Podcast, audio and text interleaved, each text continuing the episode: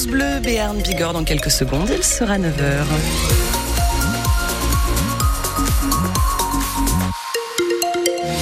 Sans surprise, si vous avez déjà ouvert les volets, vous avez remarqué qu'il pleut un petit peu partout sur euh, le Béarn et la Bigorre. Ça va pas s'améliorer du tout aujourd'hui. On va même avoir une limite pluie-neige qui va descendre jusqu'à 900 mètres. On fait le point sur la météo et sur les températures tout près de chez vous, juste après le journal de Mathias Kern.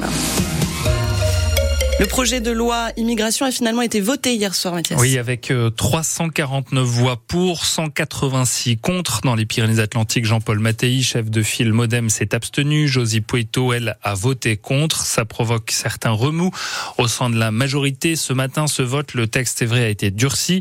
Ce qui a été salué d'ailleurs par Marine Le Pen et le Rassemblement national. Et c'est ce rôle et ce soutien qui dérange certains élus du camp présidentiel. D'ailleurs, 20 députés de la majorité ont voté contre euh, hier soir. 17 se sont abstenu. On a parlé aussi ce matin de la démission du ministre de la Santé Aurélien Rousseau qui a été évoqué par le, Figaro. Mais Elisabeth Borne, la première ministre, affirme euh, il y a quelques minutes qu'Emmanuel Macron n'a pas reçu cette démission du ministre de la Santé. C'est donc un, un non-sujet, dit-elle ce matin sur France Inter. 200 personnes ont défilé euh, hier après-midi dans les rues de Bagnères de Bigorre pour la sauvegarde de l'abattoir. La structure est en déficit. Encore d'ailleurs hier soir, les élus de la communauté de communes de la Haute-Bigorre qui le gère ont voté une nouvelle rallonge de 100 000 euros pour combler un peu plus un trou pour euh, cette euh, année 2023 de 765 000 euros. La Cour d'assises des Pyrénées-Atlantiques a rendu son verdict hier soir après cinq jours d'audience dans cette affaire de la prise d'otage de Lourdes en 2019.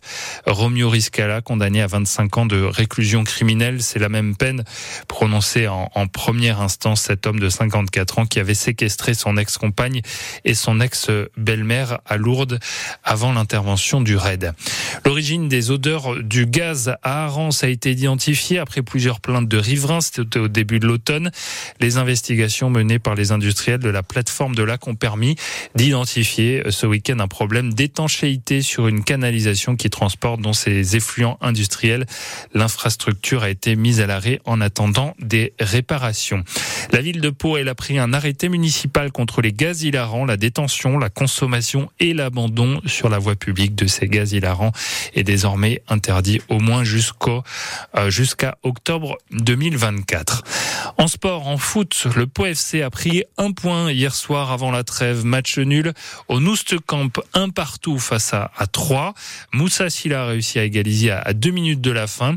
Le Pau FC qui continue sur sa lancée, c'est un dixième match consécutif sans défaite, euh, Damien Gozioso. Oui, parce que de l'aveu même du coach Nicolas Usaï, l'équipe termine sur les jantes, une série épuisante de six matchs en trois semaines. Et pourtant, elle a encore la ressource pour arracher un match nul hier soir au bout d'une rencontre terne, mais où les Palois ont fait ce qu'ils savent faire de mieux depuis deux mois.